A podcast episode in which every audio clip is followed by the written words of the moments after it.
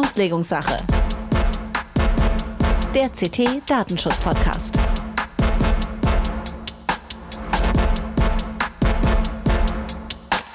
Hallo und herzlich willkommen in der Auslegungssache heute mit Episode 58. Wir zeichnen auf am Mittwoch, den 23.03.2022. Mein Name ist Holger Bleich, ich bin Redakteur bei CT. Und da sind wir wieder, endlich wieder, endlich wieder zusammen, ich und Jörg und äh, wie immer ein kompetenter Gast.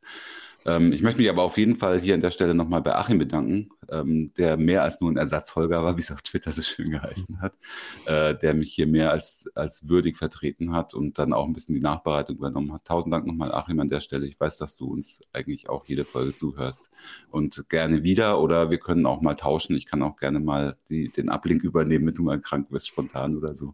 Also da bin ich noch einiges schuldig. Aber jetzt haben wir erstmal einen kleinen Hinweis in eigener Sache. Werbung. Unser großes IT-Security-Event, die SecIT, findet endlich wieder in Hannover statt. Am 30. und 31. März erwarten Sie Fachvorträge auf drei Bühnen zu Themen wie Active Directory und Umgang mit Cybersicherheitsvorfällen. Eine Ausstellung wichtiger IT-Security-Anbieter, praxisnahe Workshops mit Security-Experten und natürlich Feierabendbier. Erhalten Sie handfeste Anleitungen, um die IT-Sicherheit Ihres Unternehmens zu steigern. Mehr Infos unter sec-it.heise.de. So, da sind wir wieder zurück und äh, wie schon gesagt, äh, bin ich nicht alleine. Jetzt ist auch äh, der zweite Krankheitsfall hier im Podcast mhm. wieder an Bord, nämlich Jörg. Hallo Jörg. Guten Tag, hallo. Ja, schön, dass wir wieder in alter Besetzung sind. Äh, ich hatte tatsächlich dann auch noch Corona erwischt mit so einem mittelschweren Verlauf, aber jetzt ist es Gott sei Dank auch wieder alles hoffentlich vorbei. Und wir freuen uns, wieder mal ein spannendes Thema besprechen zu können. Und äh, unser heutiges Thema geht äh, ein bisschen um die Datenpolitik der EU. Da gibt es eine ganze Menge von hochinteressanten und auch sehr äh, praxisrelevanten, ich würde sogar fast sagen, das sprechen wir sicherlich gleich noch, bis fast ins Revolutionär gehende neue Ideen, in, vor allen Dingen in der EU-Kommission. Und äh, es geht auch in dem Zusammenhang um synthetische Daten. Auch das ist ein ganz spannendes Thema ähm, und wie das Ganze zusammenhängt. Und dazu haben wir uns wie immer einen interessanten Gast, beziehungsweise in diesem Fall eine interessante Gästin, obwohl ich das Wort nach wie vor nicht besonders mag, äh, eingeladen. Herzlich willkommen, Alexandra Ebert. Schön, dass du da bist. Hallo Holger, hallo Jörg. Ich freue mich auch sehr, heute da zu sein und dass wir es dann mit unseren ganzen Ausfällen und Krankheitsfällen endlich geschafft haben, diesen Termin heute zu finden, weil wegen mir musste dann auch noch einmal verschoben werden. Alles bestens. Hallo Alexandra. Ja, wie man es vielleicht aus der Stimme hört, äh, kommt unser Gast aus Österreich und sitzt gerade im schönen Wien. Da säße ich jetzt auch gerne. Äh, aber Sie, wir sitzen derweil weiter in Hannover und äh, ich darf Alexandra kurz vorstellen. Sie ist Chief Trust Officer. Das kannte ich auch noch nicht. Das wird sie uns sicher gleich noch erzählen, was das ist. Bei Mostly AI und ist Expertin für Datenschutz, synthetische Daten und ethische künstliche Intelligenz. Also ein sehr neuer Beruf, kann man sicherlich sagen. Ähm, ja, das glaube ich auch. Sie spricht regelmäßig äh, auf ähm, KI- und Privacy-Konferenzen, äh, arbeitet an Fragestellungen rund um den Datenschutz, synthetische Daten, Responsible AI und äh, auch das hier Tipp, sie hostet einen Podcast, nämlich den Data Democratization Podcast. Äh, bei dem es viel um EU-Digitalpolitik geht, wo sie mit äh, Leuten wie Paul Nimitz gesprochen hat und äh, mit unserem besonderen Freund ähm, Axel Voss war da auch nochmal zu Gast, um den wird es heute vielleicht auch nochmal gehen. Ähm, ja, äh, Alexander, herzlich willkommen. Was macht denn ein Chief Trust Officer? Den Begriff hatte ich tatsächlich noch nicht gehört. Du hast tatsächlich schon ein paar meiner äh, Verantwortlichkeiten aufgezählt. Grundsätzlich geht es um Vertrauen. Vertrauen in Daten, Vertrauen in künstliche Intelligenz, natürlich auch Vertrauen in uns als Unternehmen im Kontext synthetischer Daten. Aber auch wenn wir uns so die europäische Digitalpolitik anschauen, ist Vertrauen da ja ein ganz, ganz großes Thema, weil wenn die Leute nicht in künstliche Intelligenz, nicht in Daten vertrauen, dann ist natürlich auch nicht anzunehmen, dass das flächendeckend genutzt wird und die EU, die Europäische Kommission ihr Ziel erreicht, der globale verantwortungsvolle äh, Market Leader im, im künstlichen Intelligenzbereich zu werden. Also es geht um Trust und ich arbeite sehr viel mit Regulatoren zusammen, sehr viel mit Datenschutzbehörden, äh, bin als Experte bei diversen Digitalpolitik-Fragestellungen oft involviert und dann ist es natürlich auch viel Arbeit auf Konferenzen und Vorträge halten. Also dein Job ist es, um es mal zusammenzufassen, ähm, Vertrauen in synthetische Daten aufzubauen und zu fördern?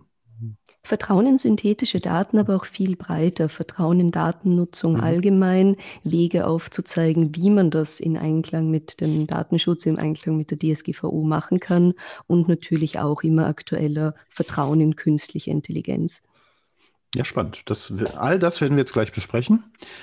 Ähm, bevor wir hier in, äh, ins, in die Tiefe einsteigen, vorab, wie immer an dieser Stelle, unser berühmt-berüchtigtes das Bußgeld der Woche. Unser Bußgeld der Woche kommt heute mal wieder aus Deutschland. Hätten wir lange keins mehr, glaube ich. Äh, es kommt genau genommen aus Bremen und es ist relativ hoch mit 1,9 Millionen Euro.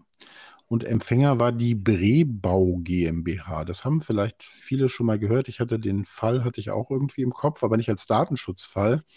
Äh, der ging nämlich ziemlich um äh, in die äh, Presse vor so ungefähr zwei Jahren, weil nämlich die, die Brebau GmbH ist eine äh, Wohnungsbaugesellschaft und eine hundertprozentige Tochter der Stadt Bremen. Äh, und da gab es tatsächlich einen ziemlich hässlichen Rassismusskandal, weil denn tatsächlich diesem Unternehmen vorgeworfen wurde, ähm, dass sie Daten von Mietinteressenten nicht nur gespeichert haben, sondern sie auch diese Daten auch erweitert haben ähm, um Angaben wie Haarfrisur, Körpergeruch, persönliches Auf, Aus, Auftreten, ähm, Herkunftsland und ähnliche Geschichten. Und äh, man wirft, man, man warft eben diesem Unternehmen vor, dass es dann äh, tatsächlich die Auswahl für der Wohnungsvergabe auch anhand von rassistischen Kriterien ähm, durchgeführt hat. Und äh, neben dem extremen PR-Fallout, den dieses Unternehmen dann bekommen hat, mussten auch ein paar äh, Leute aus dem Vorstand zurücktreten, gab es jetzt dieses tatsächlich ja gar nicht so geringe Bußgeld, 1,9 äh, Millionen. Und vorgeworfen wurde ihnen, dass in mehr als die Hälfte der Fälle ähm, auch besondere Kategorien von personenbezogenen Daten verarbeitet wurden ähm, nämlich insbesondere Informationen, die über die Hautfarbe, ethische Herkunft, Religionszugehörigkeit, sexuelle Orientierung und Gesundheitszustand, was auch wirklich ziemlich unverschämt ist, muss ich sagen. Ähm, und sie haben die Transparenz hinsichtlich dem Umgang mit diesen Daten wird ihnen vorgeworfen, massiv auch noch erschwert, indem sie zum Beispiel ähm, Informationen äh, darüber Auskünfte bewusst verhindert haben und ähm, ja, nicht ganz wenig überraschend sah die zuständige Behörde, die aus Bremen ähm, darin eine erhebliche gravierende Verletzung hat, ein Bußgeld ausgesprochen. Ähm, die ähm, äh, Datenschutzbeauftragte aus Bremen, Frau Sommer, die kannte ich bislang auch noch nicht, ähm, hat dazu gesagt, dass sie sogar sich hätte ein höheres Bußgeld vorstellen können. Allerdings äh, hätte diese Brebau umfassend kooperiert ähm, und das hätte zu einer erheblichen Reduzierung des äh, Bußgelds beigetragen. Finde ich auch interessant. Äh, und wie gesagt, zwei leitende Angestellte wurden infolge des Vorfalls entlassen. Und was hier schön passt mit unserem heutigen Thema, ist tatsächlich die Frage, ähm, ob die DSGVO auch entweder sogar vielleicht auch vorsätzlich dazu gemacht ist, Diskriminierung zu verhindern äh, oder ob sie da auch entsprechende Elemente hat.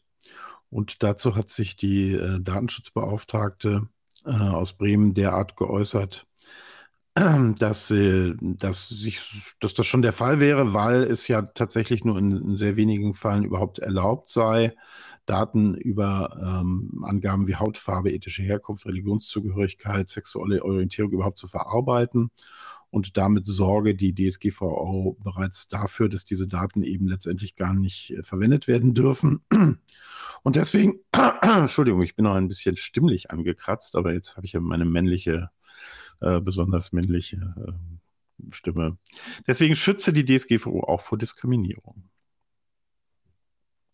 Genauso ist es. Holger, findest du das angemessen?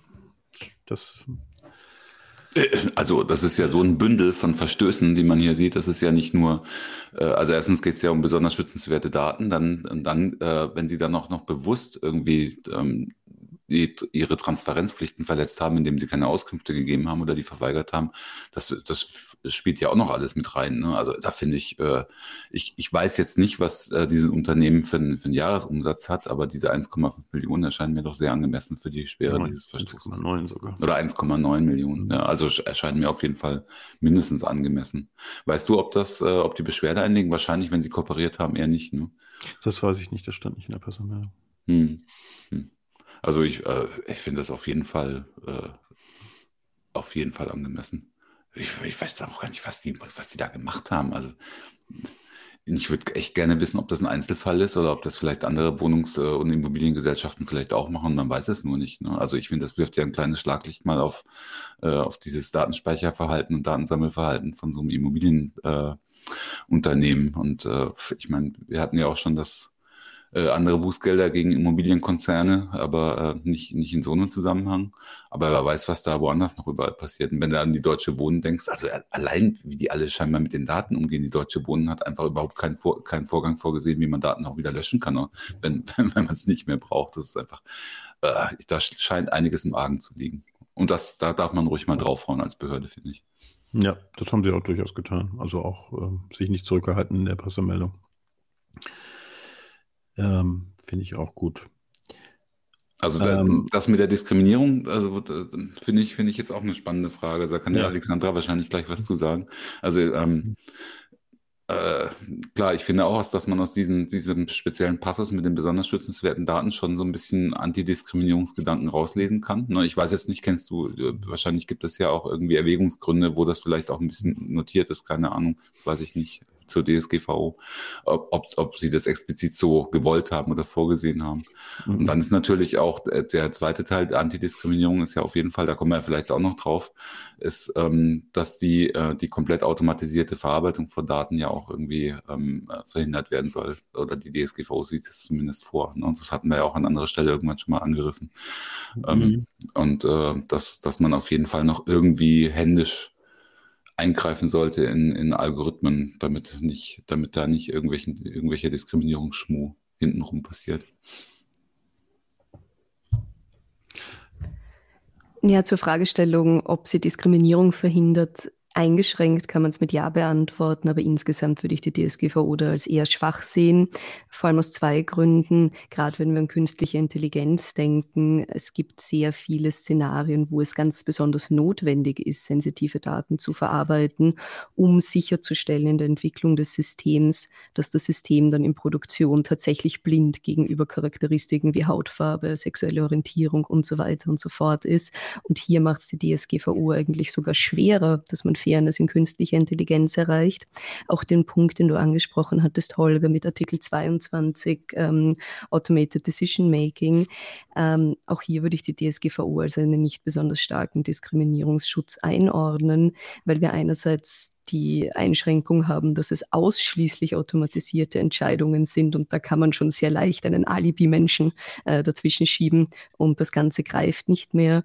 Plus die Auskunftsrechte, die wir haben über automatisierte Entscheidungen, sind immer nur an die Einzelperson gerichtet. Das heißt, so ein Thema wie systematische Diskriminierung gegen eine Minderheit aufzudecken, gelingt da auch nicht. Also von daher ja, ein bisschen, aber eher nur eingeschränkt. Mhm. Das würde ich auch unterschreiben. Also ich habe natürlich jetzt nicht alle Erwägungsgründe auswendig gelernt, aber dass da tatsächlich mal irgendwie Diskriminierung drin stand, äh, in, in dem Sinne von ähm, äh, rassischer Diskriminierung oder irgendwas, nicht im, im Sinne von Diskriminierung von Personen, ähm, kann ich, habe ich zumindest nicht im, im, im, Hinterkopf. Aber das bringt uns voll, voll rein in unser heutiges Thema, weil genau darum geht's.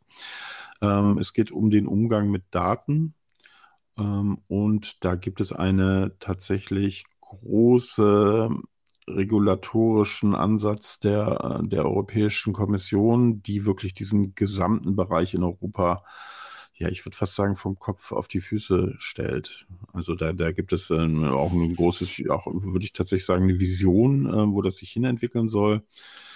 Das hat ähm, viel auch mit äh, Industrie zu tun und mit Förderung von, von Industrie und auch aus meiner Sicht damit, dass man so ein bisschen die Digitalisierungsförderung verschlafen hat. Das möchte man jetzt auch so ein bisschen hauruckmäßig, könnt mir gerne widersprechen, wenn ihr das anders seht, hauruckmäßig jetzt durch solche ähm, Aktionen ein bisschen nachholen. Ähm, worum geht es? Es geht um ähm, eine ganze Reihe von gesetzlichen Entwicklungen. Es geht, angefangen hat es mit der DSGVO, aber das ist nur ein Teil. Bei den anderen Sachen geht es auch nicht so im Wesentlichen um Datenschutz. Dann gibt es den äh, Digital Markets Act, der uns sicherlich auch nochmal besch äh, beschäftigen wird als eigenes Thema. Ähm, es gibt den Data Governance Act, da geht es dann um äh, Umgang mit Daten gegenüber der Verwaltung im weitesten Sinne und Umgang mit Daten. Ähm, es gibt die E-Privacy-Verordnung und es gibt die zwei Sachen, mit denen wir uns heute ein bisschen beschäftigen wollen. Ähm, es gibt den Data Act und es gibt den AI Act. Und wir fangen mal mit dem. Du hast noch die, den, äh, ganz zentralen Baustein vergessen, den Digital Services Act, ne? Also den Umgang äh, mit Daten von Plattformen. Ja, stimmt. Auch spielt auch noch eine große Rolle. Ja, stimmt. Ich verwechsel ihn immer mit dem Digital Markets Act. Aber so viele Acts, so wenig Zeit. das ist, ähm, wir fangen mal an, ein bisschen uns anzuschauen, den äh, Data Act und dann schauen wir uns den AI Act an, der mir sogar noch äh, interessant erscheint und wo wir das Thema dann mit der Diskriminierung auch nochmal ähm, angehen wollen. Der ähm, Data Act ist äh, ungefähr, glaube ich, vor einem Monat ne, vorgestellt worden. Ähm, und es ist wie, wie immer ein Projekt der Europäischen Kommission. Das heißt, es hat im, im Rahmen des europäischen Gesetzgebungsprozesses ist es noch in einem sehr frühen Stadium. Ähm, es muss ja dann insbesondere auch nochmal mit dem Parlament und mit dem Rat abgestimmt werden. Also das heißt, da werden noch sicherlich eine ganze Menge Änderungen kommen. Nichtsdestotrotz weiß das jetzt schon mal so den Weg, wo es hingehen wird. Und ich könnte mir auch vorstellen, dass da zentrale Punkte auch äh, ent, äh, erhalten bleiben, aber es wird sicherlich im Einzelfall äh, da noch ganz, ganz viele Änderungen geben. Deswegen machen wir es jetzt eher so ein bisschen so in, in einer Übersicht. Ähm, worum geht's? Ähm, es geht darum, dass ein größtmöglicher Free Flow of Data stattfinden soll und ein Datenbinnenmarkt entstehen soll der insbesondere die Wettbewerbsfähigkeit europäischer Unternehmen im internationalen Wettlauf der Innovationen, das stimmt jetzt direkt, glaube ich, aus der Feder der Kommission, äh, entscheidend verbessern soll. Der internationale Wettlauf der Innovationen. Und ähm, ja, dazu hat man diesen Data Act und der Data Act soll äh, eine großmögliche Nutzung von Daten ermöglichen. Also ist ein Teil zumindest seiner Aufgaben. Ähm, und da, da, hat man vor allen Dingen auch Dat äh, Daten aus, ähm, ja, aus äh, Internet of Things in, im Fokus. Und es geht so um, um, um, also wie das nennt, der Data nennt das Produkte, aus denen Daten entstehen. Und das können zum Beispiel Fahrzeuge sein, Haushaltsgeräte, Konsumgüter, Medizin und Gesundheitsgeräte, da erwartet man sich einen Riesenschub in diesem Bereich. Ich habe irgendwas gelesen von 110 Milliarden Euro, die dadurch generiert werden sollen. Ähm, oder aber auch zum Beispiel landwirtschaftliche und industriellen Maschinen, die Daten über ihren Gebrauch oder ihre Umgebung erfassen. Also es geht auch oder auch im wesentlichen Punkten um Maschinendaten, sage ich jetzt mal vereinfacht, wo dann immer auch eine, eine sehr bislang ungeklärte Frage ist, wem die eigentlich gehören, auch wie die einzustufen sind, auch aus rechtlicher Sicht. Was ist das eigentlich? Es werden ja in der Regel, wenn es reine Maschinendaten sind, keine personenbezogenen Daten sein. Deswegen fällt es nicht unter den Datenschutz. Aber da muss Alexandra ähm, uns gleich nochmal im Detail helfen. Ähm, und deswegen ähm, geht es eben darum, dass, dass die Unternehmen, die diese Daten bei denen diese Daten entstehen, also zum Beispiel der, der Hersteller oder der Nutzer von Industriemaschinen, ähm, äh, die Pflicht hat, unter bestimmten Voraussetzungen diese Daten zu teilen. Und die gesamte europäische Wirtschaft, die dann halt entsprechend nutzen sollte, das finden natürlich diejenigen, die diese Daten nutzen wollen, ganz prima. Ich habe letztens irgendwie eine Bitkom-Veranstaltung dazu gesehen. Da hatten sie zwei Podien. Auf dem einen Podium waren Leute, die die nutzen wollen und die fanden das alle großartig und toller Start und ganz innovativ. Und auf dem anderen Podium waren dann, äh, ich glaube, Datev und äh, wer war dann noch? Äh, Vodafone und die fanden es irgendwie nicht so toll, dass man dann ihre Daten wollte und äh, mit ihren Daten dann Geschäft machen sollte. Und äh, das ist ja auch nachvollziehbar. Habe ich das einigermaßen richtig zusammengefasst, Alexandra? Du steckst viel stärker drin als wir. Das hast du sehr, sehr gut zusammengefasst, Jörg. Also genau mit dem Data Act geht es darum, wie kann man die Wertschöpfung aus Daten fairer zwischen allen Aktoren, Akteuren verteilen und wie kann man eben den Zugang zu Daten ermöglichen.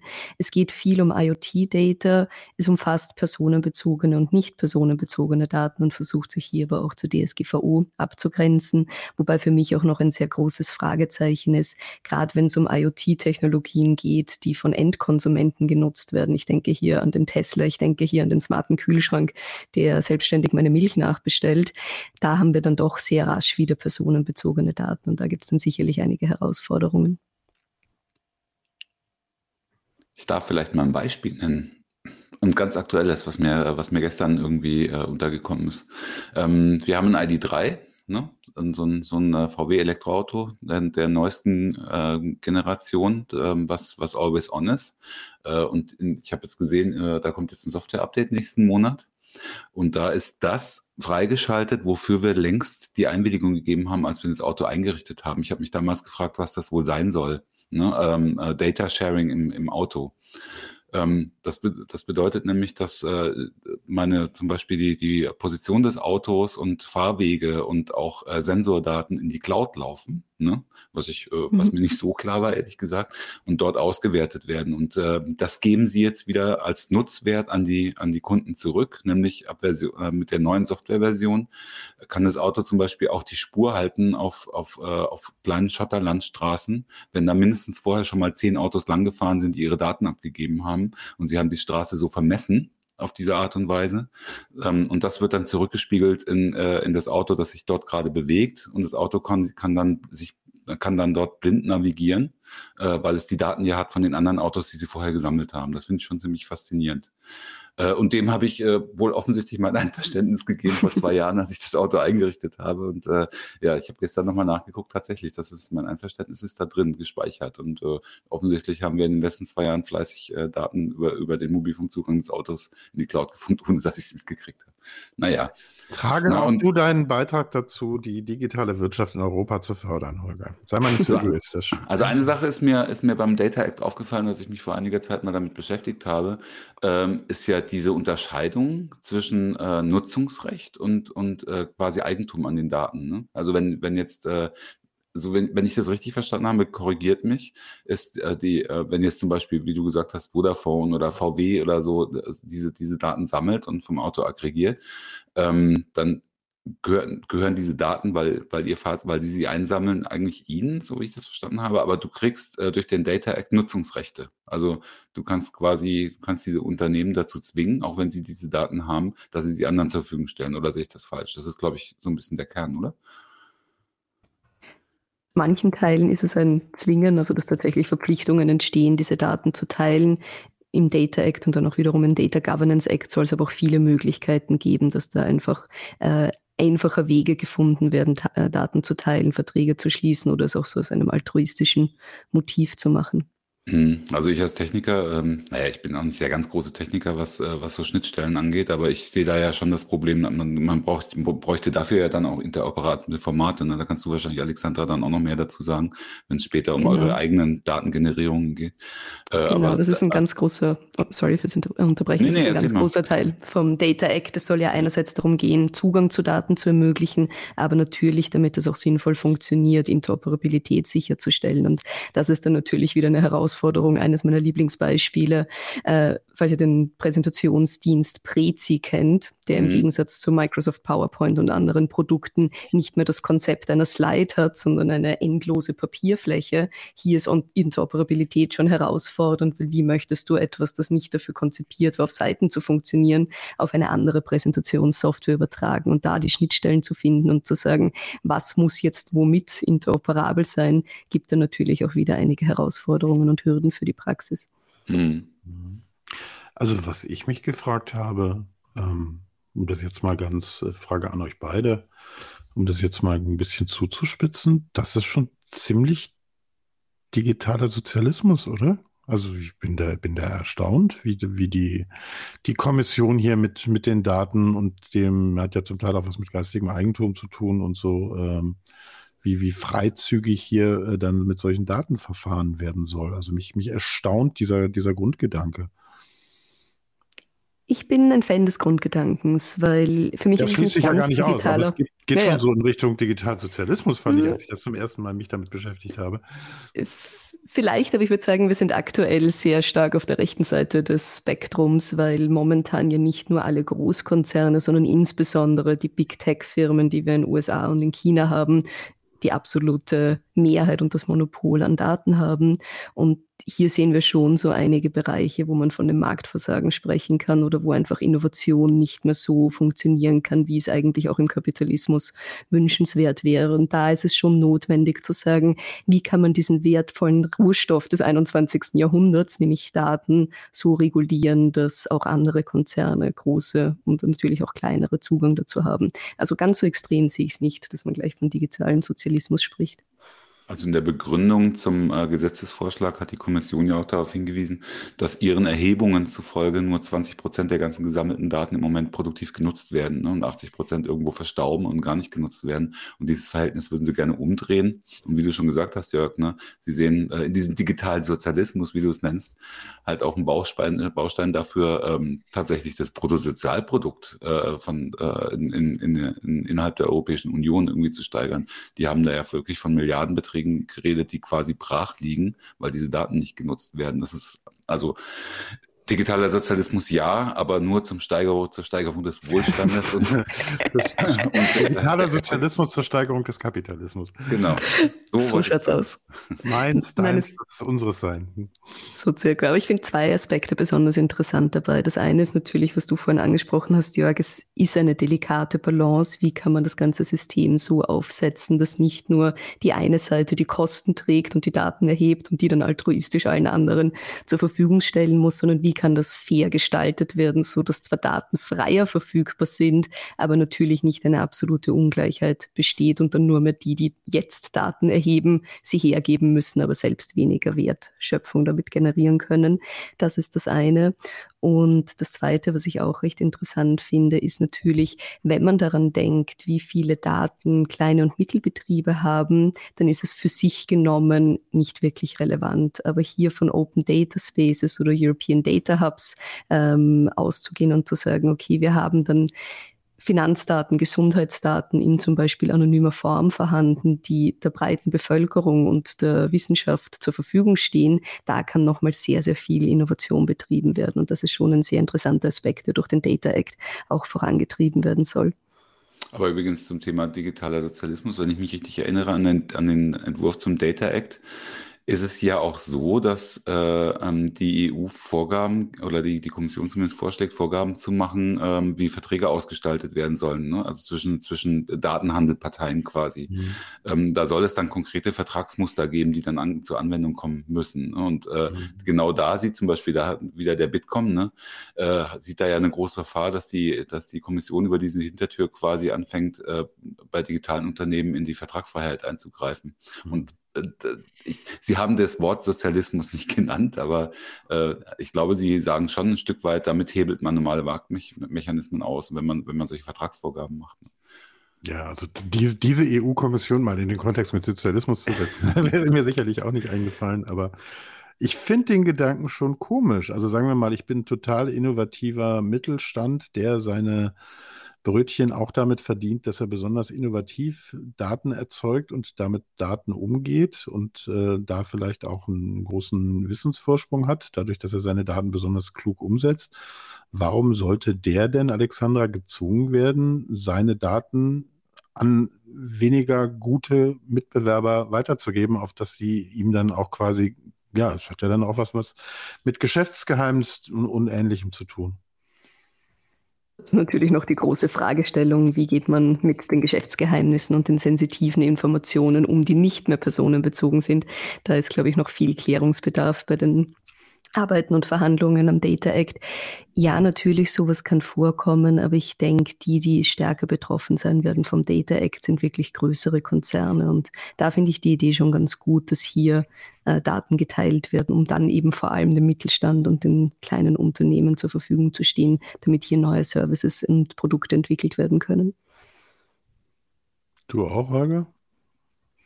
Ja, ich sehe das so ähnlich wie Alexandra, finde ich schon. Ich finde schon, dass, äh, dass die Daten, also wenn sie einmal vorliegen, nicht irgendwo in der Schublade verschwinden sollen, weil ein Unternehmen äh, sie quasi besitzt und nicht rausgeben will.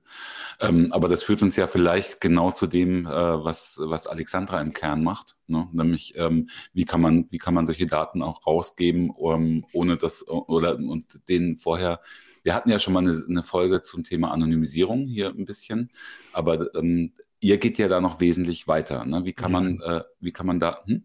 Ihr, anony ihr, anonymisiert ja gerade nicht, ne? Das ist ja, glaube ich, der feine Unterschied, aber den wirst du uns jetzt sicherlich gleich erläutern. Aber vorab die Frage oder vielleicht danach die Frage, wären eure Daten zum Beispiel auch vom, vom von dem Act betroffen, vom Data Act betroffen? Mhm, mh. Ich fange mal mit der Frage an. Genau, machen wir. Also was, sind, was, was, sind synthetische was Daten macht. eigentlich? Genau. Ja. genau. Ähm, es ist rechtlich gesehen Anonymisierung, aber es ist ein komplett neuartiges Verfahren. Ihr hattet ja schon mal eure Folge, wo euch mit Anonymisierung beschäftigt hat, hattet. Und wenn man von traditioneller Anonymisierung ausgeht, also Masking, Obfuscation und dergleichen, dann sind das destruktive Verfahren, die immer auf dem originalen Datensatz passieren. Man schaut sich diesen Datensatz an, überlegt, für welchen Use Case möchte man ihn verwenden und beginnt dann vereinfacht gesagt mit dem schwarzen Edding durchzugehen und die Sozialversicherungsnummer, den Nachnamen und alle anderen Felder wegzustreichen, von denen man glaubt, dass sie eine Reidentifizierung möglich machen.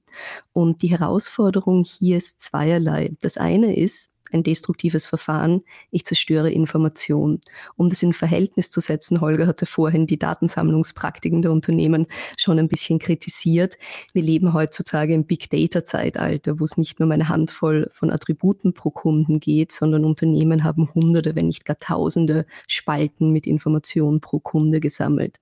Und bei diesen traditionellen Verfahren kann man nach Erkenntnissen der Wissenschaft vielleicht noch zwei, drei, vier, fünf Felder erhalten, bevor man in ein Reidentifizierungsrisiko läuft. Das heißt, der Nutzen aus diesen Daten, wenn sie traditionell anonymisiert werden, ist ganz, ganz gering und sowas wie künstliche Intelligenz darauf trainieren, ist nicht mehr sinnvoll möglich. Das größere Problem ist aber das Reidentifizierungsrisiko. Heißt, es gibt, ich glaube, 20, 30 Papers da draußen, die aufzeigen, traditionelle Anonymisierung, wenn man sie auf Verhaltensdaten, auf Big Data anwendet, meine Banktransaktionen, meine Gesundheitsdaten, das funktioniert einfach nicht mehr. Und es gibt Szenarien, wo selbst wenn zwei oder drei äh, Datenpunkte alles sind, was übrig geblassen wurde, immer noch 80 Prozent der Kunden in einem Datensatz reidentifiziert werden können. Vielleicht dazu ganz kurz ein praktisches Beispiel, damit man sich das vorstellen kann. Es, es gab ja vor einigen Jahren mal, ähm, welcher Suchmaschinenhersteller war das? Ich glaube, es war Bing, Microsoft Bing. Die haben mal einen riesengroßen Search-Datensatz rausgegeben, also Suchanfragen bei der, bei der Suchmaschine zu Forschungszwecken.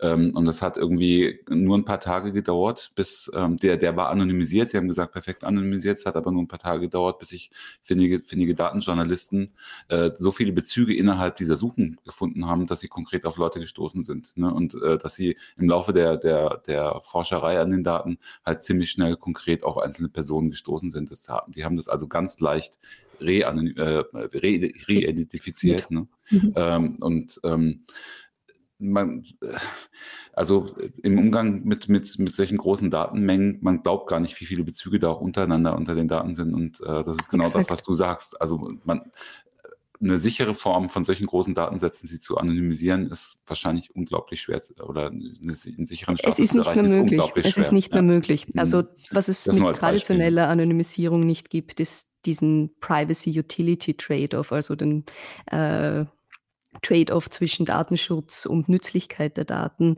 der ist quasi nicht mehr vorhanden. Und das war ein perfektes Beispiel, Holger, um noch ein paar mehr zu nennen. Netflix hatte ähnliche Erfahrungen gemacht. Es gab Taxi-Datensätze, die veröffentlicht wurden, anhand derer man dann die ähm, Heimadressen von Celebrities und Politikern herausfinden konnte. Oder vielleicht auch für die Zuhörer, um das in Relation zu setzen. Eine Studie mit Verhaltensdaten, da ging es um Banktransaktionen. Äh, und wenn wir jetzt dran denken, jeder von uns wird jährlich ein paar Dutzend, ein paar hundert Banktransaktionen haben. Allein zwei Kreditkartentransaktionen, wo man nur den Händler, also zum Beispiel gekauft bei Amazon, gekauft im Rewe Online-Shop und so weiter und so fort, und nur den, das Datum dieser Transaktion veröffentlicht. Nichts mehr, nicht die Produkte, nicht den Betrag, nicht deine Informationen. Nur diese zwei Datenpunkte von zwei Transaktionen sind ausreichend, um über 80 Prozent von den Leuten zu reidentifizieren, weil es einfach so viel Hilfsinformation im Internet gibt, die das wieder zulassen. Und das zeigt eben, warum traditionelle Anonymisierung nicht mehr funktioniert und ist mit der Grund, warum synthetische Daten erfunden und entwickelt wurden. Creepy. Creepy, creepy. Ähm, ja, nicht neu, aber wenn man so hört, äh, ist das sehr creepy. Ähm, eu eure Daten, du hast vorhin gesagt, ähm, dass sie anonymisiert sind. Ähm, sind sie das denn wirklich? Sind sie nicht eigentlich einfach keine personenbezogenen Daten? Also stammen sie aus äh, ursprünglich mal personenbezogenen Daten oder sind sie halt wie zum Beispiel diese äh, diese Fotos, die künstliche Intelligenz mhm. dann einfach kreiert. Ne? Das finde ich auch mal so faszinierend, äh, die, die dann aber wirklich nichts mehr mit einer Person zu tun haben. Also habt ihr, ähm, ja. häng, hängen die noch an irgendeiner Form an personenbezogenen Daten oder sind die rein künstlich? Und dann wären sie ja eigentlich nicht anonymisiert, sondern einfach keine personenbezogenen Daten, oder? Technisch gesehen ja, juristisch gesehen wird es als Anonymisierungsverfahren eingeordnet, aber lasst mich erklären, was es ungefähr ist. Synthetische Daten funktionieren so, dass du im Gegensatz zur traditionellen Anonymisierung nicht am Datensatz per se herumschraubst, versuchst etwas wegzulöschen, wegzuändern oder zu verfälschen, sondern du nutzt nur diesen Originaldatensatz, um künstliche Intelligenz darauf zu trainieren. Und die hat dann die Aufgabe, vereinfacht gesagt, herauszufinden, wie denken diese Kunden, wie verhalten sich diese Kunden, was sind die Statistiken, die Muster, die zeitlichen Abhängigkeiten in diesem Datensatz? Mal ganz kurz, also nur noch mal zum Verständnis. Also du nutzt die synthetisierten oder die synthetischen Daten, um KI zu trainieren. Also du nutzt nicht echte Daten, um die KI zu trainieren, um daraus du, künstliche Daten zu machen. Nur, ja, nur du, wenn du keine künstlichen hast, musst du echt echte nehmen, ne? Und das ist wahrscheinlich der Vorteil der künstlichen.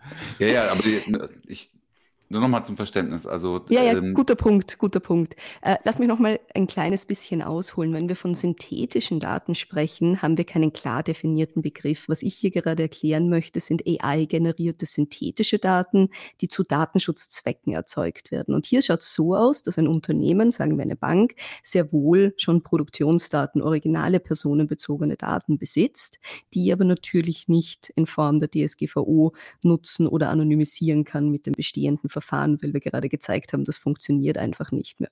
Deswegen Synthetisierung. Unsere Software ist dann zum Beispiel bei einer großen Bank installiert und unsere Software trainiert dann auf dem originalen Finanztransaktionsdatensatz und lernt da automatisiert, was sind die Muster, die zeitlichen Abhängigkeiten, in welcher Frequenz gehen Pensionisten zum Bankomaten, in welcher Frequenz ähm, sind äh, Universitätsstudenten in, bei Amazon äh, als Kunde und so weiter und so fort. Also all das wird auf sehr granularer Ebene erlernt und dann in einem komplett separaten Schritt wird der Algorithmus genutzt, um neue synthetische Daten zu erzeugen. Ich habe dann synthetische Konsumenten und deren synthetische Finanztransaktionen. Da gibt es keinen, um Jojaks Frage zu beantworten, keinen eins zu eins Bezug zwischen einem echten Holger, einem echten Jörg und irgendeinem synthetischen Individuum. Aber trotzdem, wenn ich mir diesen Datensatz statistisch anschaue, habe ich die komplett gleichen Statistiken. Ich habe wieder, keine Ahnung, 50 Prozent Männer, 50 Prozent Frauen, aber das natürlich auch auf ganz granularer Ebene. Also ich habe immer noch denselben Anteil an 42 bis 44-jährigen Männern, die sehr gerne fein essen gehen und fünfmal im Jahr in die Karibik auf Urlaub fliegen und so weiter und so fort. Das heißt, man erhält die Statistiken, man erhält die wertvollen Muster ohne einen Personenbezug oder irgendeine Angriffsfläche für Reidentifizierung überzulassen. Und um das in ein Verhältnis zu setzen, mit Synthetisierung kann man ungefähr 99 Prozent, 95 Prozent der Informationen in einem Datensatz erhalten. Mit traditioneller Anonymisierung sind es 1, 2, 3, 4, 5 Prozent, weil eben nur mehr so wenig überbleiben darf. Und das heißt, man nutzt das quasi überall dort, wo man eigentlich personenbezogene Originaldaten bräuchte, das aber aus Datenschutzgründen nicht machen kann. Zum Beispiel für künstliche Intelligenz, die man dann auf Basis dieser erzeugten synthetischen Daten generiert. Aber wenn eure Software anhand der Originaldaten, jetzt im, im Beispiel der Bank, äh, sowieso schon alle Informationen äh, erlernt, äh, die sie benötigt, um äh, oder beziehungsweise dann die, die nötigen Informationen auch ausspuckt, äh, warum muss man dann überhaupt nochmal einen neuen synthetischen Datensatz generieren? Weil die Informationen hat man doch dann schon weil du Daten brauchst, um die ganzen Downstream-Use-Cases von künstlicher Intelligenz, Produktentwicklung, Datenteilen und so weiter und so fort möglich zu machen. Natürlich, das System hat dann schon die ganzen Muster erlernt, aber das ist von den Menschen nicht begreifbar. Was Menschen sehr wohl begreifen können, sind Daten. Und synthetische Daten kann man dann dafür nutzen, um sie zum Beispiel mit einem Startup zu teilen und mit ihm zusammenzuarbeiten, um ein neues innovatives Produkt zu entwickeln. Okay, also es geht dann äh, um die Generierung von synthetischen Daten, die dann weiter benutzt werden können, zum, zum Beispiel zum Anlernen von einer anderen KI oder wie auch immer. Zum Beispiel, zum mhm. Beispiel. Es ist eine Grundlagentechnologie, die dir Daten in datenschutzkonformer Weise gibt, die du als Rohstoff für künstliche Intelligenz, Produktentwicklung, Forschung verwenden kannst. Und das ganze Ziel dieser, dieses Umwegs quasi ist, äh, ist dann aus dem Anwendungsbereich der DSGVO rauszukommen komplett. Das Ziel ist Anonymisierung. Das Ziel mhm. ist, dass du Daten nutzen kannst, ohne dass der Personenbezug vorhanden ist. Auch zum Beispiel im Forschungskontext. Wir haben da jetzt kürzlich mit dem Joint Research Center der Europäischen Kommission an einer Machbarkeitsstudie gearbeitet, um von 50 Millionen Europäern die Krebsdaten zu synthetisieren. Momentan können da nur ganz, ganz wenige Forscher darauf zugreifen. Wenn man sie als Open Synthetic Data der Allgemeinheit zur Verfügung stellt, können da viel mehr Leute darauf forschen oder auch äh, politische Entscheidungsträger diese Information nutzen, um zum Beispiel besser zu erkennen, in welchen europäischen Mitgliedstaaten Vorsorge für Krebs besser werden muss und so weiter und so fort. Also es geht um Demokratisierung von Daten. Und du hast natürlich noch datenschutzrechtlich ein anderes Problem, Holger, nämlich selbst wenn du die Daten hast, darfst du sie für solche Zwecke gar nicht verwenden. Stichwort Zweckbindung. Ähm, Zweckbindung in der, äh, in der DSGVO war ja auch in der öffentlichen Diskussion, äh, damals bei der Einführung der Diskussion immer unter dem, unter der Überschrift der Big Data Killer ähm, gehandelt und diskutiert, nämlich weil du die Daten, die du erhebst, da musst du ja in der Regel, musst du ja den Zweck vorher festlegen und der ist halt in der Regel dann eben Durchführung von Krankheitsbehandlungen und nicht Forschungszwecke zum Beispiel. Äh, oder halt Durchführung äh, von, von einem Vertrag Ne, ich, ich schicke dir ein paar Bücher oder sowas. Ähm, und das heißt, du könntest es nicht mal, wenn du die Daten hättest, also wenn du die Daten hast, kannst du es in der Regel nicht mal selber machen, weil das wäre eine Zweckänderung, die ist wiederum relativ kompliziert und wird meistens nicht funktionieren. Und du darfst sie, ähm, aber das ist eh klar, darfst sie natürlich schon gar nicht weitergeben. Und dann hast du ja noch die Geschichte mit der Einwilligung. Ne? Es kann natürlich auch sein, dass du, äh, dass du Datensätze dann rausklamüsern müsstest, äh, wenn, wenn eine Einwilligung im Nachhinein äh, widerrufen wird. Und das würde ja alles wegfallen oder fällt dann alles weg, wenn du, äh, wenn du aus den Echtdaten synthetische Daten herstellst. Genau, da, da kann ja unter Umständen, das, da gab es auch schon mal Fälle, äh, wo dann halt das ganze Set äh, mit, mit einem Mal äh, nicht mehr verwendet werden konnten, weil halt ein paar Leute gesagt haben, nee, ich bin jetzt doch nicht einverstanden. Also die, die Einwilligung äh, als Basis für solche Training-Sets ist, glaube ich, denkbar ungünstig. Genau. Und es ist ja auch sehr gut, dass wir diese Zweckbindung für personenbezogene Daten haben, weil hier wollen wir natürlich einschränken, wer hat auf sensitive Informationen Zugriff. Aber gleichzeitig haben wir dieses Spannungsfeld, dass wir sagen Datenschutz versus Datennutzung, AI-Innovation. Und da sind dann eben Privacy-Enhancing Technologies wie synthetische Daten, wie Federated Learning eine Möglichkeit, um diese Datennutzung, diese Wertschöpfung möglich zu machen, ohne dass der Personenbezug äh, ein, ein Risiko darstellt oder gefährdet ist. Gibt es denn oder wurde oder habt ihr schon äh, umfangreich evaluiert, wie, äh, wie nah an den Echtdaten diese synthetischen Daten sind? Also wie wertvoll sie tatsächlich äh, zum, zum Anlernen von einer KI zum Beispiel sind? Oder Natürlich. ist klar, ja, aber also und wahrscheinlich überragend wertvoll, ne? Definitiv, definitiv. Nein, es ist natürlich eine von den zwei großen Fragestellungen, die dir jeder Konzern stellt, wenn sie von synthetischen Daten hören. Der eine ist, ist es wirklich anonym? Sind sie wirklich nicht reidentifizierbar? Die zweite Frage ist, wie genau sind diese Daten? Kann ich diesen Daten vertrauen? Und natürlich, das ist eine Reise. Am Anfang ist es für Unternehmen etwas, wo sie sagen, wir sind skeptisch. Gibt mir das wirklich das wieder, was ich in meinen originalen Daten vorfinde? Aber wir hatten, um zum Beispiel eine, eine Geschichte zu erzählen, eine unserer Kunden, eine europäische Bank, hatte das Thema, dass sie Produktentwicklung machen wollten und hatten keine realistischen Daten zur Verfügung, um ein ähm, kundenzentriertes digitales Service zu entwickeln, das halt wirklich ähm, äh, personalisierter funktioniert und, und sehr modern ist. Und hier haben sie synthetische Daten verwendet, um besser zu verstehen, wie verhalten sich unsere verschiedenen Kundengruppen, wie kann ich einen Service gestalten, das wirklich sinnstiftend und, und wertstiftend ist. Und dann haben sie ihre komplette Datenbank mit unserer Technologie synthetisiert und haben Finanztransaktionen und Einkommensverläufe und Spending Behavior gefunden, wo sie uns gesagt haben, das ist komplett unrealistisch. Niemand hat fünf verschiedene Einkommen und äh, gibt so sein Geld aus. Es ging nicht um sehr viele, aber eine, eine kleine Gruppe in den Daten und hatten dann die Vermutung, es muss sich hier um einen Bug handeln, da muss ein Fehler in der Software vorliegen. Und dann haben wir gesagt, nein, wir sind uns so ziemlich sicher, das sind eure Originaldaten.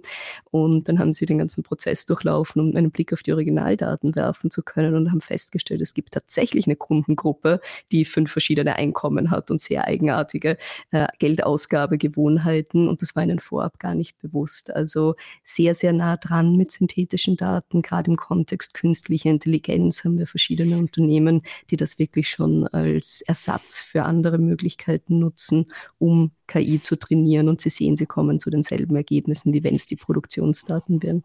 Hm, ein weiterer Vorteil dürfte ja sein, dass du die keine Restriktionen hast im Hinblick auf den Export von solchen Daten, äh, gerade in den USA genau. und Co. Ja. ja in einem Post-Schrems-2-Zeitalter auch sehr, sehr wichtig. Da haben wir auch sehr viele Szenarien. Hm. Ähm, wir sind ja jetzt schon ziemlich nah dran. Wollen dann vielleicht mal zum zweiten Schwerpunkt kommen, zum AI Act? Sehr gerne. Ähm, da bist du ja auch ziemlich involviert. Vielleicht, weil ich es nicht immer machen muss, äh, erklärst du mal, worum es da so, so, so im, im, Grundsatz so geht. Warum muss man das regulieren? Hm natürlich. Äh, der AI-Act der EU, den Draft, den wir aktuell haben, ist das erste Comprehensive AI-Law, das wir weltweit sehen. Warum braucht man das?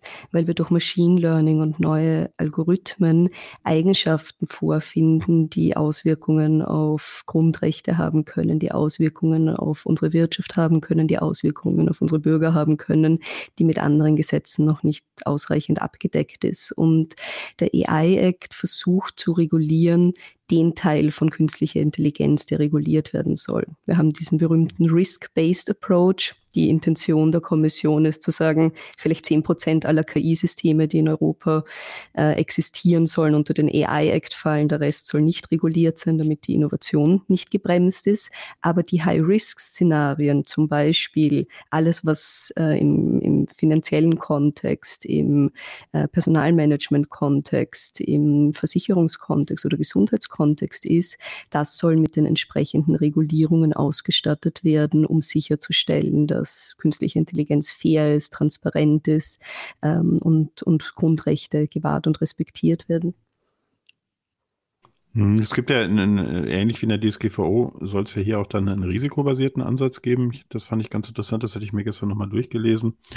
Ähm, es soll tatsächlich vier Risikokategorien geben ähm, KI-Systeme mit unzulässigem Risiko, hohem Risiko, begrenztem Risiko und minimalem Risiko. Und die werden unterschiedlich ähm, reguliert. Und äh, das, ähm, die, die erste Gruppe, also die, die äh, mit äh, unzulässigem Risiko, das fand ich ja schon mal ganz interessant, steht hier zumindest in den Unterlagen, die ich dazu gelesen habe, ähm, dass das insbesondere, also das sind solche, die mit unzulässigen Risiken verbunden sind und äh, hier wird insbesondere referenziert auf biometrische Identifizierungssysteme zu Strafverfolgungszwecken im öffentlich zugänglichen Raum. Ähm, das hat ja damals, ich erinnere mich, das hat damals, äh, hast du sicher auch verfolgt, Holger, äh, für ziemlich viele Schlagzeilen gesorgt. EU will biometrische ähm, Gesichtserfassung im, im, Strafverfolgungsbereich stoppen. Ist das nicht schon wieder, ist das schon, schon wieder weg, oder? Oder steht das da noch so drin? Das weiß ich nicht genau, aber ich weiß, dass es einer der großen Streitpunkte ist, ne? auch im, äh, im parlamentarischen Verfahren jetzt, oder Alexandra, wenn mich alles täuscht, äh, die, die ganze Geschichte mit, äh, mit biometrischer Erkennung. Also es geht ja um, glaube ich, in, in, erster Linie um diese Angst vor ähm, öffentlichen, öffentlicher Videoüberwachung inklusive Gesichtserkennung. Ne? Und ähm, ich weiß ehrlich gesagt nicht, vielleicht weißt du es, Alexandra, wie da gerade der Stand der Diskussion ist beim AI Act, äh, ob, äh, ob das äh, in, inkludiert ist im Verbot oder nicht. mein Letztstand war, dass es im Verbot inkludiert ist. Ich meine, jetzt sehen wir natürlich die verschiedenen Vorschläge, die noch vom Parlament und vom äh, European Council kommen, aber meines Wissens ist das immer noch inkludiert. Ja, ähm, das zweite große Thema ist, glaube ich, äh, äh, so ein Streitpunkt oder beziehungsweise wo man auf keinen Fall hin will, ist halt auf jede Art von Social Scoring. Ne? Also das, das will man genau. halt Predict, Predictive Policy und das Ganze. Genau. Also alles, was wir im Vorbild von China oder teilweise auch Amerika sehen, wo wir als Europäische Union einfach Stellung beziehen und sagen, in die Richtung soll es nicht ja, gehen. Hoffentlich, hoffentlich bestellen wir. also wir müssen ja noch keineswegs aus, dass das so ist. Wir müssen vielleicht äh, nochmal kurz erläutern, das kannst du vielleicht auch du machen, Alexandra, am besten, äh, in welchem Status gerade der, ähm, der, mhm. Gesetzesvorschlag ist. Also ich habe jetzt nur gerade tagesaktuell gesehen, dass, ähm, beziehungsweise gestern, ähm, es gab ja einen eigenen Ausschuss im, im Europaparlament. Darf ich, darf ich, darf ich vorher nochmal, wollen wir vorher nochmal bei diesen Klassen bleiben, weil das finde ich irgendwie eine sehr spannende mhm. ähm, Einschätzung. Ja, machen wir. Ähm, und ähm, also diese erste Klasse ist halt die, die völlig verboten werden soll ähm, was ja auch schon interessant ist. Ne? Also da, da, geht man ja auch schon ziemlich hart in die Regulierung rein. Die zweite Klasse ist halt die, die ähm, nennt sich Hochrisiko-KI-Systeme. Die werden halt stark reguliert und da fallen zum Beispiel Sachen auch aus dem Bereich biometrische Identifizierung, ähm, Bildung, Arbeitsplatzüberwachung, Strafverfolgung, Migration und Asyl sowie Rechtspflege rein. Die werden also stark reguliert, auch interessant. Die dritte Kategorie ist das die mit dem begrenzten Risiko. Da fallen so Sachen wie Chatbots, Emotionserkennung, Deepfake sollen darunter fallen. Ähm, und die vierte Klasse ist so mit minimalem Risiko. Die werden also überhaupt nicht äh, verarbeitet. Ich schätze mal, dass da so Sachen wie Preis, Preise, Preisgestaltung und, und sowas könnte ich mir vorstellen, dass das da drunter fällt. Das wollte ich nur nochmal äh, mhm. zur Ergänzung, äh, aber mich würde auch genauso interessieren, in welchem Status das jetzt ist. Also der Status aktuell ist, wir hatten ja schon den Draft von der Europäischen Kommission. Aktuell liegt er beim Europäischen Parlament und beim Council of Europe. Beim Parlament gibt es drei Ausschüsse, drei äh, Komitees, die daran arbeiten. Das Jury-Komitee hat vor, ich glaube, ein, zwei Wochen äh, ihre Amendments, ihre Anmerkungen veröffentlicht. Und bei den zwei anderen Komitees ist, wenn mich jetzt nicht alles täuscht, Ende Juni äh, der Stichtag, wo deren Amendments veröffentlicht werden.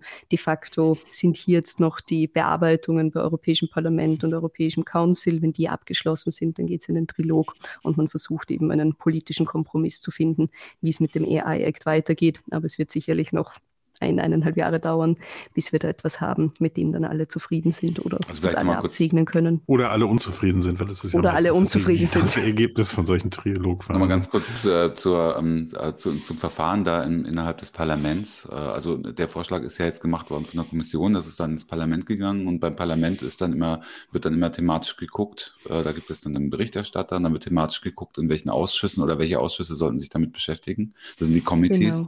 Genau. Ähm, genau. Und in dem Fall sind es drei Ausschüsse, die sich damit beschäftigen und die, die genau. fällen dann irgendwann ein Votum nach, nach Diskussion. Ähm, und dann äh, wird, glaube ich, auch, werden, werden dann Anpassungen gemacht am Entwurf. Äh, und die, diese Anpassungen müssen dann schlussendlich vom gesamten Parlament, also vom Plenum beschlossen werden in der Mehrheit. Und dann Ganz erst genau. geht es ins Trilogverfahren. Und man kann sich vorstellen, wenn drei Ausschüsse damit beschäftigt sind, die dann auch noch in Einklang gebracht werden müssen, dann kann, kann sich sowas auch hinziehen. Wir haben das ja auch bei der DSGVO gesehen, äh, dass, es, dass es schon eine Zeit gedauert hat. Also bei manchen, bei manchen Acts geht es relativ schnell, aber äh, bei so einem Act, wo so viele äh, Rechte auch betroffen sind. Also ist der Jury ist, ist der juristische Ausschuss, glaube ich, ne? Mich genau. alles täuscht. Und dann ist es auch in Liebe wahrscheinlich, oder? Ich glaube, es ist in Liebe und im, im bitte übersetzen, bitte übersetzen. Liebe ist der Bürgerrechtsausschuss quasi, ne? Oder kann man ihn so nennen? Ja, und der dritte, jetzt fällt er mir gerade nicht ein. Ah, ich bin schlecht mit diesen ganzen Kürzeln. Das ist mit Sicherheit Wirtschaft, oder? Könnte ich mir vorstellen. Aber ich, ich weiß glaub, es nicht. Ja. Aber und das ist natürlich das Thema. Bonus, in eurer entscheidender Funktion sitzt doch sicher wieder Axel Voss, oder? Natürlich, natürlich. natürlich. Also er so what could äh, possibly go wrong? du, du, hast ihn, glaube ich, dazu in deinem Podcast, dazu kannst du übrigens jetzt gleich nochmal kurz Werbung machen an der Stelle, äh, hast du ihn, glaube ich, auch interviewt. Äh, ich habe es mir angehört, natürlich. bin leider nicht viel klüger rausgegangen, was nicht an dir lag. also bei den sonstigen Sachen bin ich viel klüger rausgegangen, bei diesem Interview jetzt nicht. Nein, wir hatten ein Gespräch zum AI-Act und auch zu dem jetzt vor, ich glaube gestern war es erst, äh, verabschiedeten Special Report on Artificial Intelligence in the Digital Age, wo auch eine Arbeitsgruppe des Parlaments dran gearbeitet hat und Axel Foster Rapporteur war. Und er ist jetzt für das Jury-Komitee zuständig und damit einer der drei Lead-Verhandler, Chefverhandler für den AI-Act von Parlamentsseite. Aber es ist natürlich recht spannend, wenn man sich die Dynamiken im Parlament anschaut. Axel Voss, das finde ich positiv, ist auf der Seite, wo man sagt, wir müssen Datenschutz besser mit wirtschaftlichen Interessen balancieren. Nicht, dass wir jetzt von schlechten Datenschutz ausgehen, aber weg von den 150 Prozent Datenschutz, die manche äh, fordern. Und ich denke, das wird eine ganz, ganz große Challenge für die EU sein, hier diese Balance richtig hinzubekommen. Das werden wir dann noch sehen, welche Behörde dafür für das Enforcement zuständig ist. Diskussion liegt äh, momentan zwischen European Data Protection Board oder dem neu, jetzt im Draft vom Parlament auch äh, geforderten European Artificial Intelligence Board drinnen. Und dass man diesen Regulator, diese Aufsichtsbehörde dann so gestalten kann, dass wir wirklich balancierte Interessensvertretung haben haben und nicht nur aus der Perspektive des Wettbewerbsrechts, nicht nur aus der Perspektive des Datenschutzes, sondern wirklich holistisch an die Sache rangehen, weil das, denke ich, ist gerade bei künstlicher Intelligenz mit so weitreichenden Implikationen die einzige Möglichkeit, das sinnvoll hinzubekommen. Wie würdest du denn das, das denn sehen? Ein Wort ja noch zu deinem Podcast an der Stelle. danke, danke für die Werbeeinschaltung. Also wer interessiert ist an digitalpolitischen Themen oder künstlicher Intelligenz in der Praxis, Data Democratization Podcast kann ich da natürlich nur wärmstens empfehlen. Und die Folge mit Axel Voss behandelt insbesondere den AI-Act und synthetische Daten und welche Rolle die in der Europäischen Union spielen könnten. Werde ich in die Show Notes packen. Wunderbar. Ähm, wie würdest du das denn einschätzen? Das ist ja immer eine riesen, riesen äh, Frage bei, bei den ganzen Acts, vor allem de, den, den ganzen ähm, Datenstrategie-Acts, die es gerade gibt. Wo soll denn die Aufsicht liegen? Soll die Aufsicht, in, äh, Aufsicht auf, Staat, auf Staatenebene liegen oder meinst du, es, äh, es sollte eine zentralisierte europäische Aufsicht geben über die Einhaltung der Regeln, die dann äh, definiert werden? Ich glaube, es wäre wichtig, dass wir das auf europäischer Ebene hinbekommen, gerade weil künstliche Intelligenz ein Thema ist, das, wie vorher schon gesagt, so weitreichende Auswirkungen in so viele verschiedene Bereiche der Wirtschaft und der Gesellschaft haben und weil es natürlich auch ein technisch sehr komplexes Thema ist, das sich rasch weiterentwickelt. Und wenn wir uns das Szenario mit den nationalen Datenschutzbehörden ansehen, wo natürlich auch eine Ressourcenknappheit teilweise ähm, ein Upskilling-Bedarf, wenn es um neuere Technologien ist, besteht, glaube ich, dass das bei künstlicher Intelligenz nicht förderlich wäre, wenn wir dieses Modell wiederholen. Hm, da seid ihr in Österreich ja noch in einer guten Position. Also wir haben ja nicht nur eine, eine Bundesdatenschutzbehörde, sondern wir haben ja auch noch diverse Landesdatenschutzbehörden. Ja, ich glaube, es gibt, es gibt kein, kein anderes Land, wo es über zehn äh, gleich zuständige Landesdatenschutzbehörden gibt. Ne? Wäre mir auch nicht bekannt. Ich glaube, das seid ihr wirklich ein, ein Einzelfall. Aber ich denke, wir brauchen eben dieses holistische AI- und Digitalboard, weil gerade wenn wir uns die ganzen Acts, die der Jörg vorhin aufgezählt hat, ansehen, momentan ist das alles so ein bisschen ein, äh, eine Arbeit in Silos, um es so zu nennen. Und da die Abstimmung untereinander, damit das dann wirklich auch ähm, enforcebar und, und umsetzbar in der Praxis ist, das denke ich, wird sehr chaotisch, wenn es da lauter neue und äh, unabhängige Aufsichtsbehörden gibt. Und das zusammenzupacken, wäre, glaube ich, ein großer Dienst für mhm. die Wirtschaft.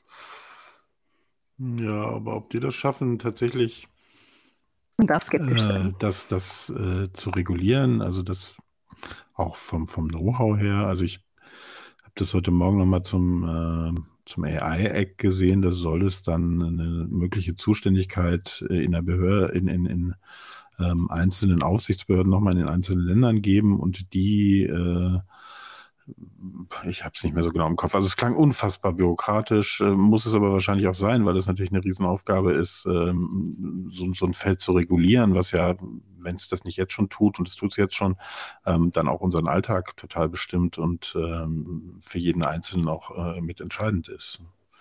Auf jeden Fall. Herkulesaufgabe.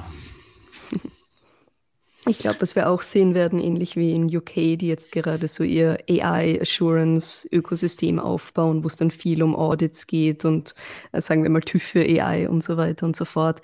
Das, denke ich, wird notwendig sein, weil keine Behörde der Welt wird die Kapazität haben, für ausreichend viele Unternehmen, ausreichend viele Institutionen, die AI nutzen, genau unter die Decke, unter die Motorhaube zu schauen, wie wird denn das hier gemacht, passt da alles. Also das werden wir mhm. sicherlich sehen.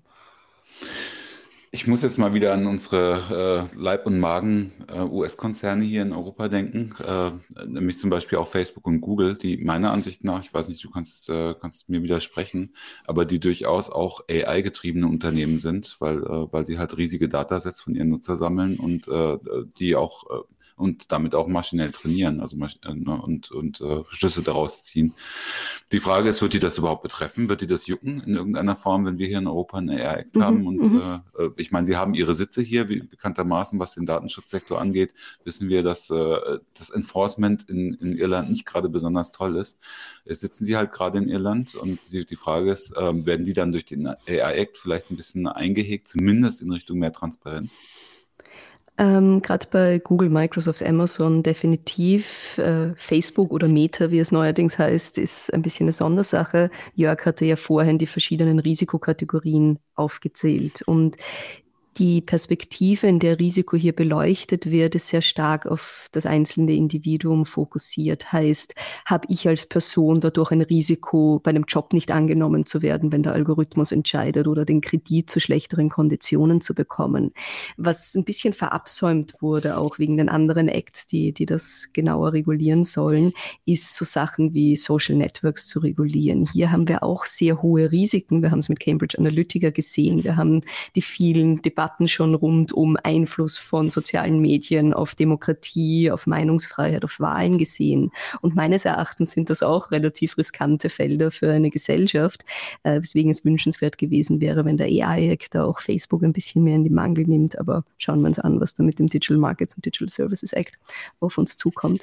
Ja, aber im AI-Act ist dann, ist da, sind da keine Einschränkungen vorgesehen. Ich meine, es wäre ja zum Beispiel schön, wenn man äh, Facebook dazu zwingen würde. Ähm, wir, wir haben ja vorhin gesagt, wir leben im Schrems 2 Zeitalter. Post-Schrems 2. Post-Schrems 2, dass zumindest die Daten, die von Europäern erheben, erhoben werden, äh, dass man dann, dann euer, euer Synthetisierungsmodell draufjagt und dass Facebook dann nur noch synthetische äh, Nutzerdaten über den Atlantik schieben kann, zum Beispiel. Zum Beispiel, zum Beispiel. Also das ist sicherlich ein Thema, aber wie gesagt, momentan ist Facebook da nicht wirklich betroffen. Eine Sache, die aktuell auch nicht drinnen ist, es gibt ein paar Vorschläge, aber ich weiß nicht, ob es dann in, im Endentwurf vom Parlament drinnen sein wird. Ähm, Open Source Systeme und General Purpose AI wird ausgenommen oder relativ stark ausgenommen. Und das finde ich auch etwas bedenklich. Warum? General Purpose AI kann man sich aktuell so vorstellen, es sind Baukastensysteme, die gerade von den großen Big Tech Playern angeboten werden und die dir dann in dem Produkt, das du selbst bauen möchtest, die Fähigkeit geben, Gesichter zu erkennen oder äh, einen Chatbot einzubauen oder mit Sprache umgehen zu können, damit nicht jedes Unternehmen, das AI entwickelt, immer von Scratch anfangen muss. Und diese Systeme sind relativ stark ausgenommen von den ganzen Verpflichtungen, die wir auch Richtung Fairness, äh, Transparenz und so weiter und so fort aktuell im AI-Act sehen, weil das Argument durchgegangen ist, naja, wir wissen ja nicht, ob diese Gesichtserkennung dann eingesetzt wird für unlautere Zwecke oder um keine Ahnung, mir irgendeine Empfehlung für Einrichtungsgegenstände oder für Outfits oder sonst irgendetwas zu geben. Also derjenige, Und, derjenige, der die Waffen baut, kann nicht belangt werden dafür, wie sie eingesetzt werden. Genau, genau. Und was ich hier, mhm. was ich hier problematisch finde, ist, dass ich beschäftige mich sehr viel mit Fairness in künstlicher Intelligenz und das ist halt nichts, was du nur an einem bestimmten Punkt betrachten kannst. Das musst du von Anfang bis Ende durchdenken, beachten und, und monitoren und steuern. Und wenn wir hier die großen Tech-Provider haben, die mir ein Gesicht Gesichtserkennungssystem anbieten, das vermutlich in 80 Prozent der Applikationen, die Gesichtserkennung brauchen, auch genutzt werden wird und die dann aber nicht genötigt sind, hier sehr sorgfältig zu dokumentieren, wie haben sie denn dieses Ding gebaut, was hat das für ein Auswirkungen auf mögliche Diskriminierung für manche Gruppen, dann wird es der Endabnehmer niemals können, weil er diese Einblicke gar nicht mehr hat und vermutlich auch nicht die Skills. Und das hätte ich mir gewünscht, dass das ein bisschen stärker beleuchtet wird und man hier die Großen noch ein bisschen mehr in die Mangel nimmt. Hm. Ich, ich gucke gerade noch mal ein bisschen in unsere Agenda rein. Also wir hatten hier noch als, äh, als kleines Thema, Jörg, stehen Diskriminierung, Vorurteile und Fairness in, in AI. Ne? Ja, ich würde das auch gerne noch machen, obwohl wir uns heute ja so fest vorgenommen hatten, die Stunde nicht zu reißen. Wir haben was wir jetzt gerade getan haben. Ähm, dafür finde ich das Thema aber doch zu wichtig. Ja. Ähm, wir hatten das ein bisschen in, in unserem äh, Podcast in äh, zu diesem, zu, zu, einem ähnlichen Thema, aber du behandelst das ja nochmal von einem anderen Standpunkt. Wo siehst du denn, äh, Alexandra, ähm, tatsächlich die Bereiche, wo äh, AI für Diskriminierung sorgt? Gibt's da, kannst du da ein mhm. paar Beispiele mhm. nennen? Natürlich sehr gerne. Es gibt aktuell noch ganz viele Bereiche, wo Vorurteile und Diskriminierung ihren Weg in künstliche Intelligenz finden. Nicht unbedingt aus bösartiger Absicht, sondern einfach aus Unachtsamkeit oder weil die Daten, die genutzt werden, um KI-Systeme zu trainieren, unsere historischen Daten sind. Und wir alle wissen, unsere Gesellschaft hat halt so leider ihre Vorurteile, die dann auch in diesen Daten reflektiert werden. Berühmte Beispiele für Diskriminierung sind zum Beispiel Amazon. Die dachten sich mal bei den vielen tausend Bewerbern, die wir jährlich ähm, bekommen, wäre es doch ganz nützlich, künstliche Intelligenz zum Screening zu verwenden, damit man da ein bisschen effizienter ist.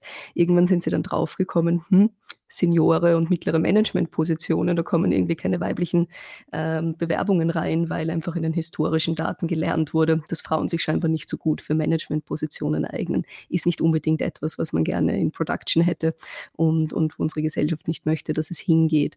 Aber es gibt auch ganz viele andere Beispiele, wo Personen mit äh, dunkler Hautfarbe oder spezieller sexueller Orientierung oder sowas keinen Zugang in, in ähnlicher Qualität zu Krediten bekommen oder im Predictive Policing Bereich und so weiter und so fort. Also es gibt wirklich viele Bereiche, wo Bias in ein AI-System reinkommen kann und deswegen ist es sehr notwendig, dass man sich das genau anschaut, wie man das unmöglich machen kann. Und da gibt es leider auch auf der rechtlichen Seite noch ein paar Herausforderungen. Hat denn das AI, hat denn der AI Act, ich habe jetzt einiges darüber gelesen, aber bin jetzt auch nicht so in der Tiefe, ähm, hilft der dagegen? Der hat ja nicht einen völlig anderen Blickpunkt?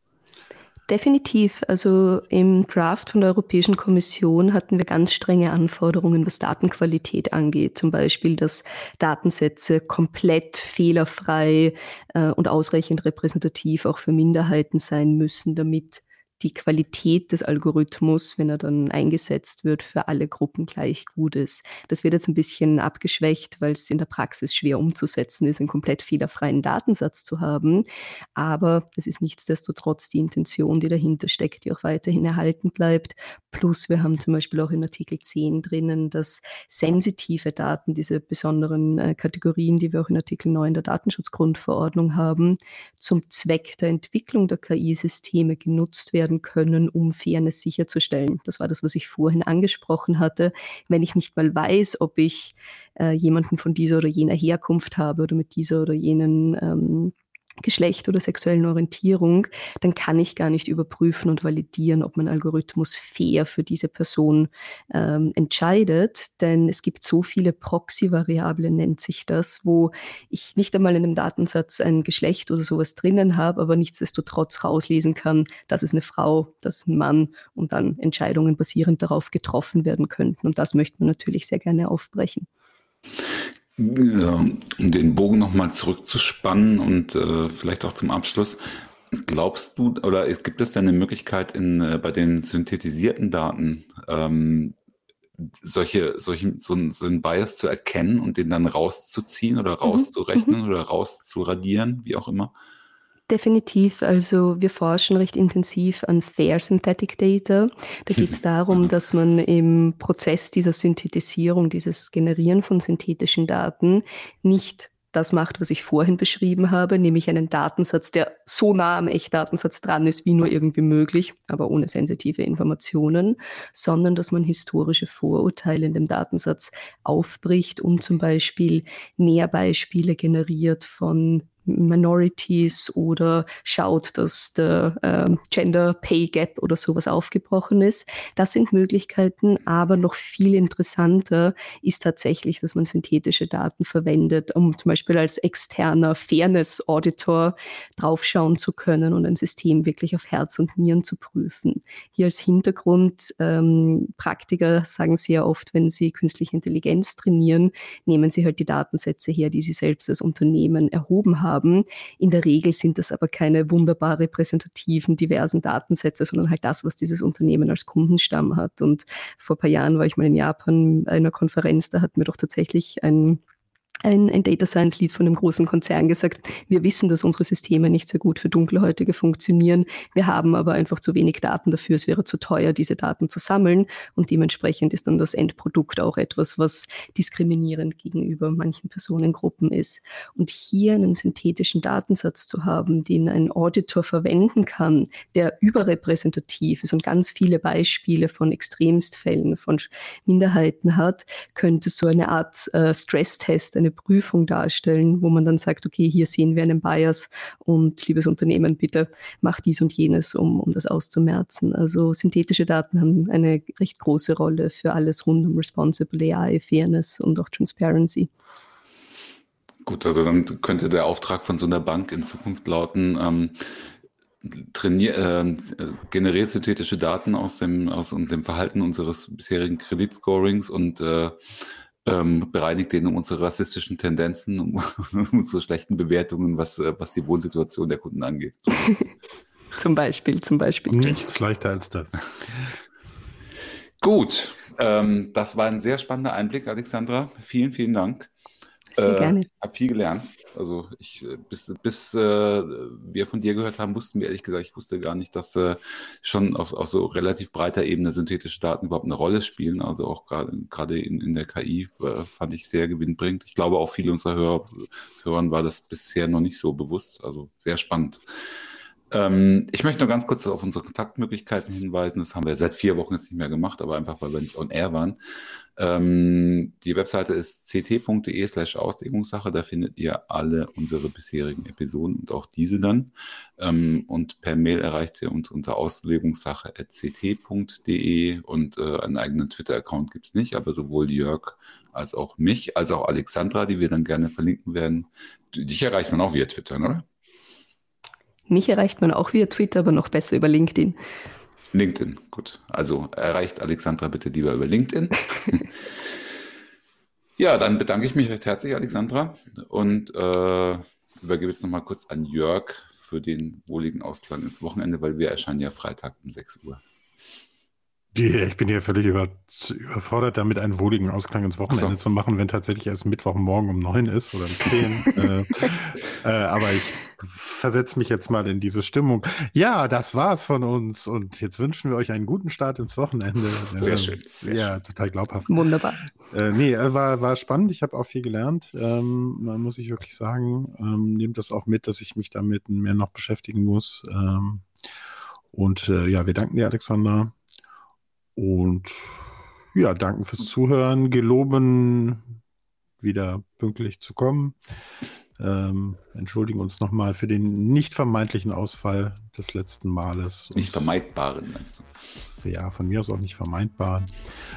Und äh, ja, sagen bis in 14 Tage und schließen wie immer mit Schützt eure, eure Daten. Daten.